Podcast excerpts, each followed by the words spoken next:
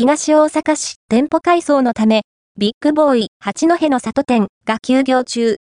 2024年2月29日にリニューアルオープンします。東大阪市西岩田3丁目にあるビッグボーイ八戸の里店が改装中のため臨時休業しているという情報提供をいただきました。早速、現場の前を通ってみると、看板まで全て隠れるくらいの工事シートがかけられているのが目に入ります。なかなかの規模ですね。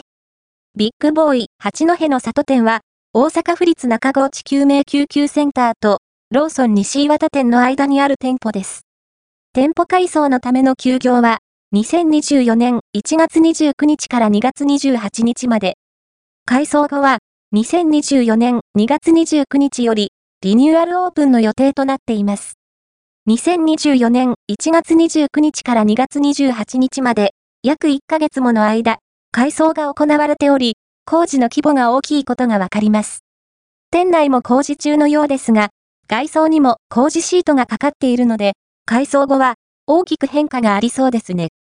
リニューアルオープンの2024年2月29日が楽しみですね。